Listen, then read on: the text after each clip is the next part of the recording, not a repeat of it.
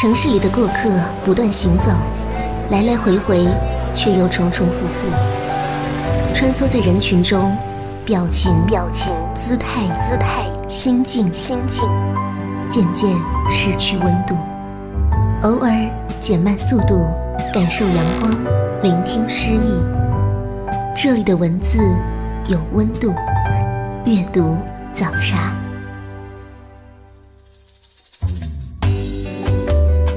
各位听众，欢迎收听阅读早茶，我是西西。电影《左耳》已经上映了，我身边有不少朋友在首映当天就冲进电影院看。在电影上映的第一天，我在网上搜索了一下小说《左耳》的出版时间，二零零六年七月，思绪就不自觉地飘回那一年。我记得那个时候。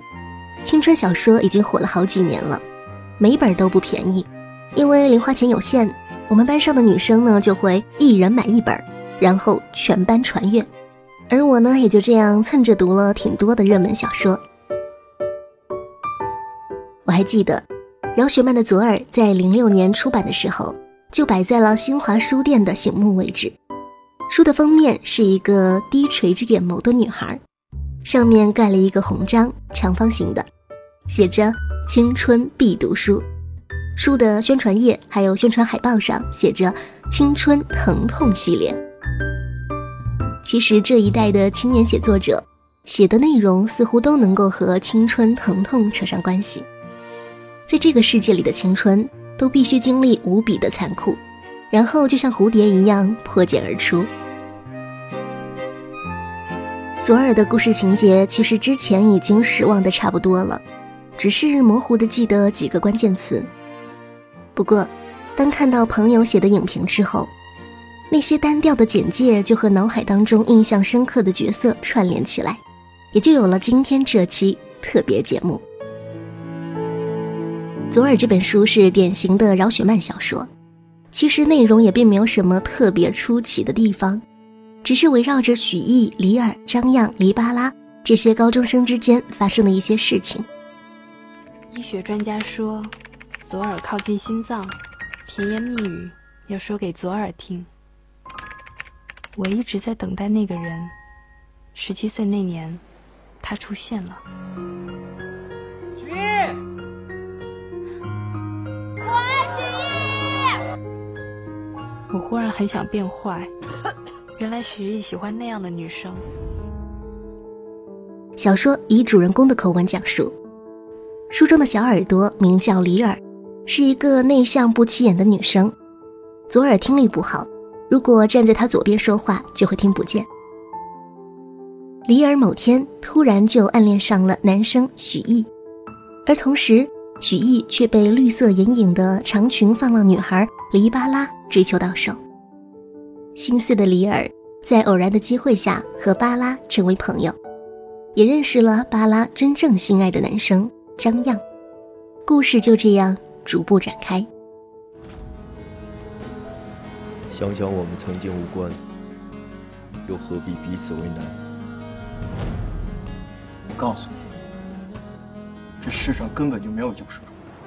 我喜欢一个女孩很久了。什么样的女孩？不好说。我的心里有两个我，一个好的我，一个坏的我。我不喜欢这样的自己。傻完了就长大了。我欠很多人一声对不起，却再也没有机会说了。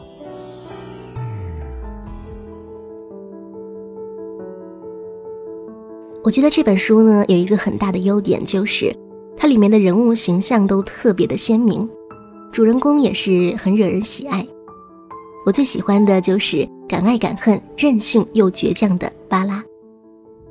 你难道不怕受伤吗？爱对了是爱情，爱错了是青春。这个世界上只有一个黎巴拉，他把他最好的爱都给你。我知道有些事情是不可以强求的，你不会骗我，对不对？我爱一个人就可以不顾一切。这个女孩为爱付出所有，甚至是生命，所以她成了疼痛青春的关键词。也在小耳朵的延续中完成了救赎。这个女生性格真实，甚至到了偏执的程度，连犯错都会让人觉得很可爱。或许是因为那个年龄段的我们都会很单纯、很乖巧，所以才会向往这样的坏女孩吧。就像是书的简介写的那样，十七岁的女孩想变坏。还有一句宣传语也是能够让人非常的印象深刻，甜言蜜语说给左耳听。饶雪漫在左耳的序言当中提到了这段宣传语的来由，他写道：“现在如果你要让我回忆，我回忆不起来自己究竟是从何时开始决定写左耳的。这个书名从心里跳出来，也绝对只有短短的一秒钟时间。”我有些疑心，自己这个名字会不会好听，或者说不知道它会不会让编辑和读者觉得索然无味。于是我上谷歌打出了这个词，一秒钟以后，出来了十五万个结果，排在第三条的是一个新闻，新闻的标题是：医学专家证明，甜言蜜语说给左耳听。我对自己的书名立刻充满信心。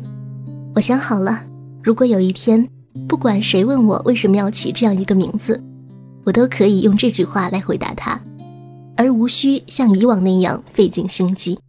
这简直太省事儿了。很多时候，爱情这个词，它真的可以替代一切。饶雪漫说：“但当然，我不是要写一个爱情故事。”这绝对不是我写作的初衷，我要写的是女生，这个被我爱到骨子里的特殊群体。我要写他们的成长，他们的痛苦和欢乐。上帝作证，这么多年我是如此的孜孜不倦。很多人都问过我，为什么你要一直这样写？有时候我也想不通，也许这都是那个迟到的梦惹来的祸，所以我才会一遍一遍的。在文字里重复着我的十七岁，重复着告诉每一个人，因为爱着，就算痛到极致，我们也不会老去。接下来送给大家一首《美好的昨天》，稍后节目我们继续说左耳。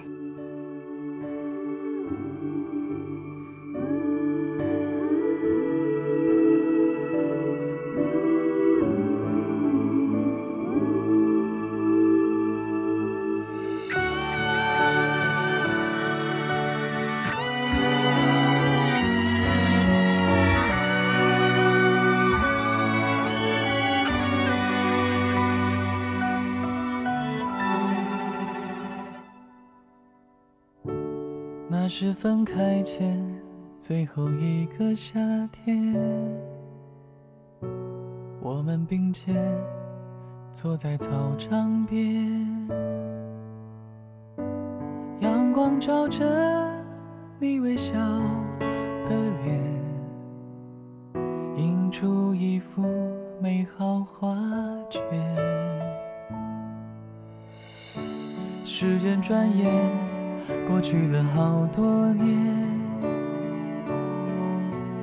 我们分隔地球的两边，偶尔翻起那些旧的照片，回忆的画面瞬间就浮现，你给的美好的昨天，回忆的。夏天，曾一起追逐梦想的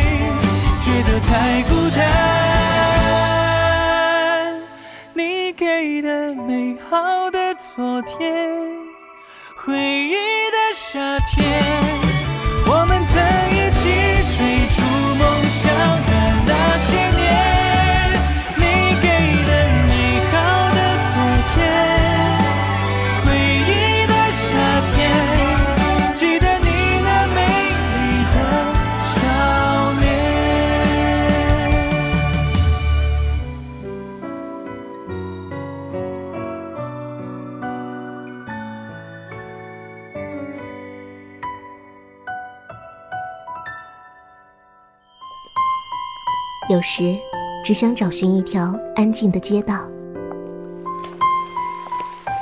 随意翻开某一本书，忘记时间，忘掉烦恼。在您耳边的是阅读早茶。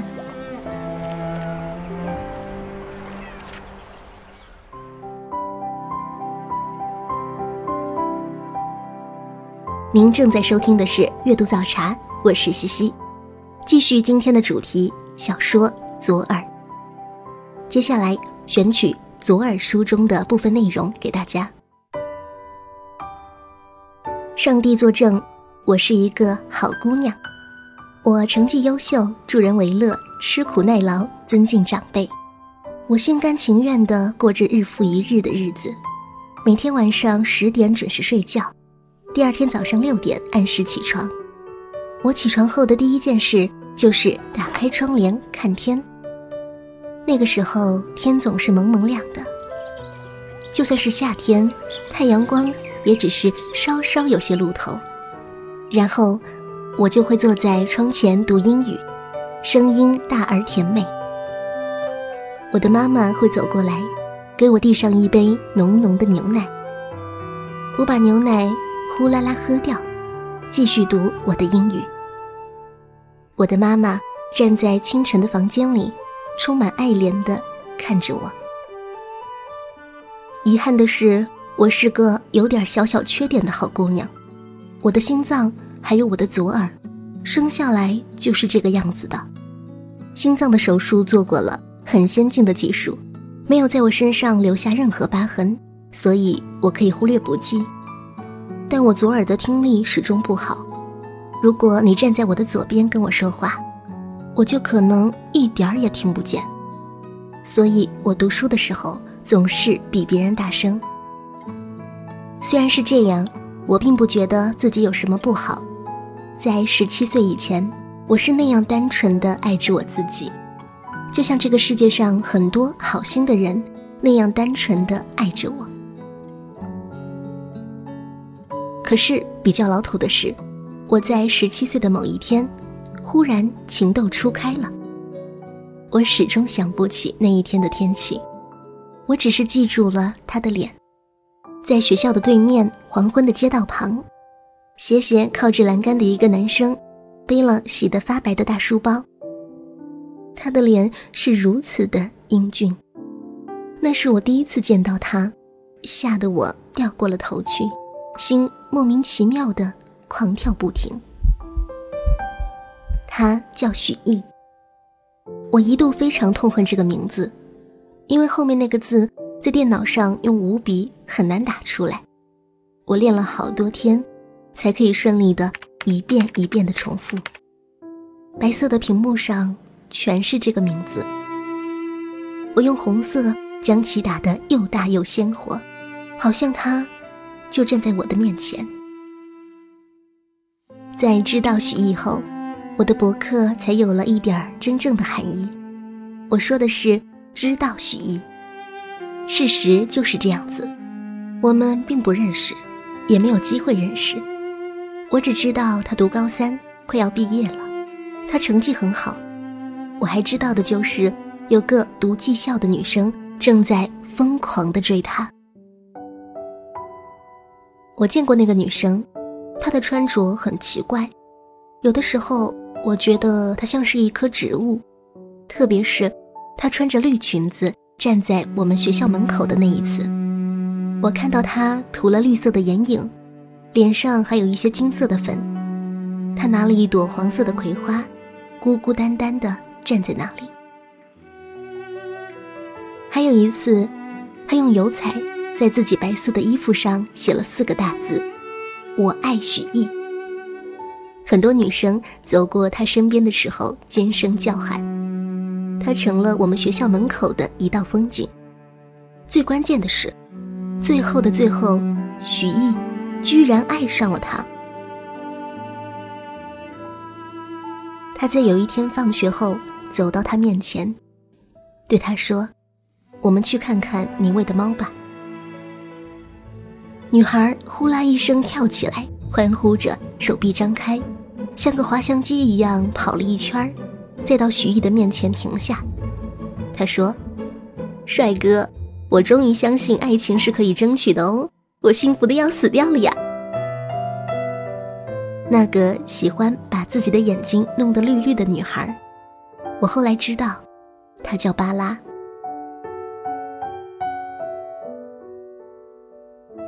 我终于认识了巴拉，在学校后面的拉面馆。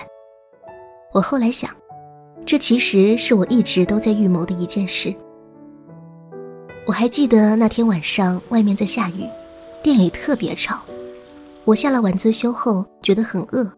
于是去了拉面馆。他背对着我，坐在靠墙的某张桌子上，穿着粉红色薄对襟毛衣，显得很醒目。等我走近后，我发现他叼着英国牌子的烟，他吸的好像特别津津有味儿，有点像有个小妹妹在吃巧克力。店里的小电视机里放着无声的电视剧。在我看他的时候，他的眼睛自始至终都没有离开过电视机。我在他对面坐下来，然后他瞟了我一眼，然后他伸手在我冒着热气的碗里抓了一把香菜，扔进自己的碗里，然后他吐掉烟，一声不吭地吃起面来。我第一次那么清楚地看到他。他在脑后挽着一个圆圆的髻，瓜子脸，没有一颗痘痘，眼睛也特别大。我觉得她很漂亮，是那种越看越漂亮的漂亮。深藏不露，吓你一跳。她没有涂绿色的眼影。我当时心里想，难怪许一，你也是天中的。他看着我胸前的牌子问。嗯，我说。哦，他说，你认得我？我违心的摇了摇头。你们学校的坏孩子都认得我，他得意的说，然后又笑，一张脸越发精致。那次我们吃完了饭，走出面馆的时候，雨越下越大了，雨水一直顺着水泥砌的屋檐往下滴。我实在忍不住的问他：“你也喜欢吃香菜？”“不特别喜欢，但我就是喜欢抢别人的东西。”我有点惊讶的望着他，他伸出手来摸摸我的脸，然后笑得两眼弯成很好看的月牙。他说：“呵呵，别人的东西才是好的。小姑娘，你会明白的。我不知道该怎么把他的话接下去，只好说：“我不喜欢下雨。”抬起头看着天，好像是自言自语了一句：“不会来了。”接着他站起身，飞快冲到雨里。我喊住他：“喂！”他回头，我从书包里拿出一把伞。淋了雨会感冒的。那你呢？他问我。我家就在旁边，不要紧的。谢谢你哦。他接下伞，跑开一段路，又突然停下，转过头对我说：“我叫巴拉，下星期六我还会来这里的，到时候还你伞哦。”传说巴拉和许毅分手了，许毅为他打了架，变坏了。又一个周六到了，学校不放假，我跟老师请了假，我说我肚子疼。老师很轻易的就相信了我，因为他根本就想不到老实巴交的我居然也会撒谎。但我确实是撒了谎，我的肚子不疼。我去了拉面馆。我刚进拉面馆的时候，我就惊呆了，因为我看到巴拉靠着一个男生很近的坐着，他的脸几乎要完全的贴近他的，他笑得妩媚而又动人。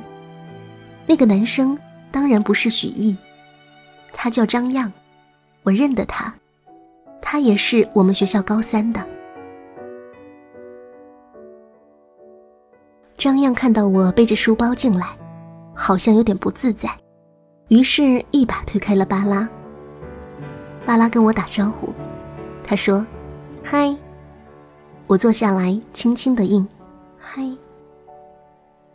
张漾很快就付完账走掉了，巴拉的眼睛一直都跟着他的背影。过了一会儿，巴拉走到我面前，问我说：“你有没有烟？我的烟抽完了。”我摇摇头。哦，对了，巴拉说：“你是个好孩子，你不会抽烟的。但可是，你为什么要逃学呢？”他一面说，一面扑闪着大眼睛看着我。我的天，他又涂了绿色的眼影。我今天肚子疼，肚子疼还吃拉面，他笑起来。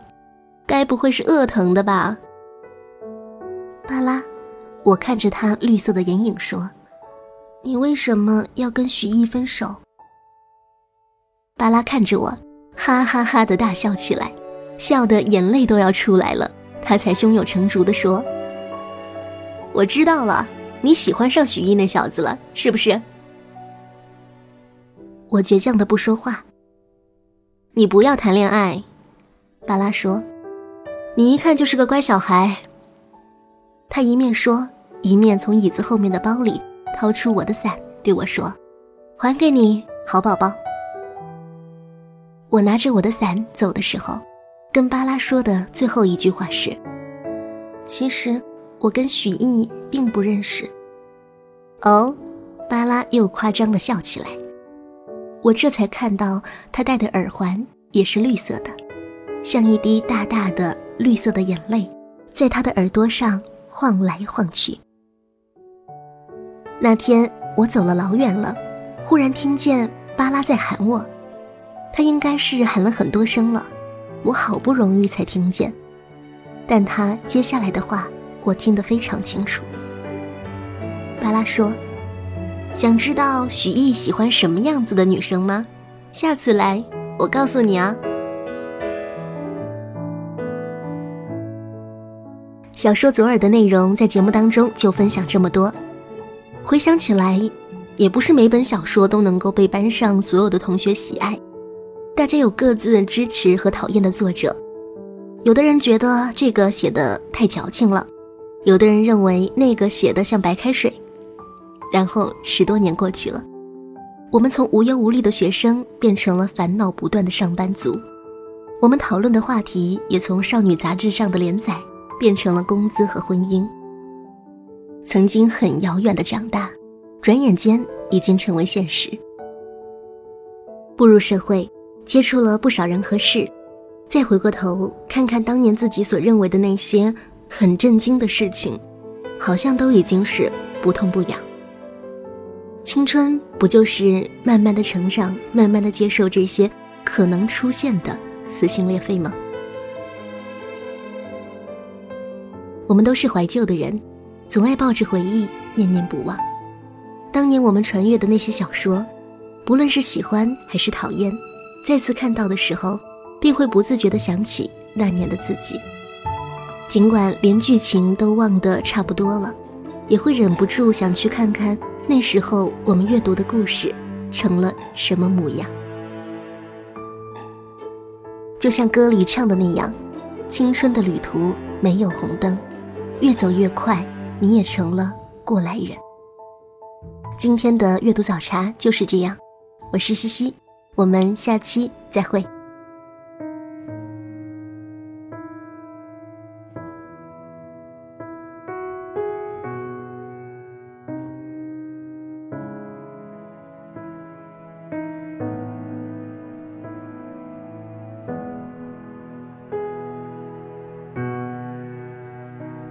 终于还是走到这一天，要奔向各自的世界。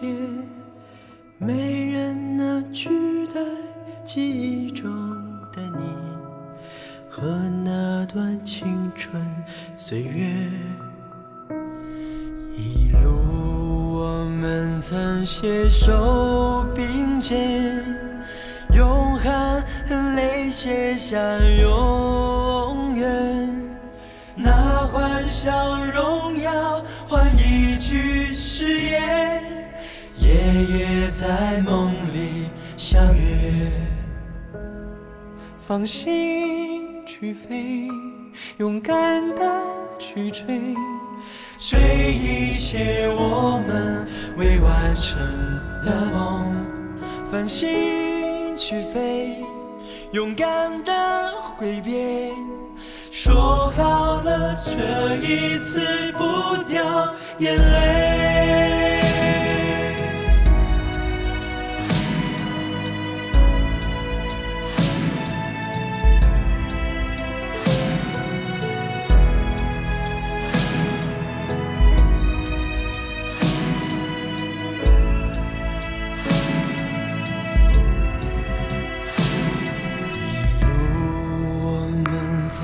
携手并肩，用汗和泪写下永远。那欢笑荣耀换一句誓言，夜夜在梦里相约。放心去飞，勇敢的去追，追一切我们未完成。的梦，放心去飞，勇敢的挥别，说好了这一次不掉眼泪。终于还是走到这一天，要奔向各自的世界。在记忆中的你和那段青春岁月，没人能取代记忆中的你和那段青春岁月。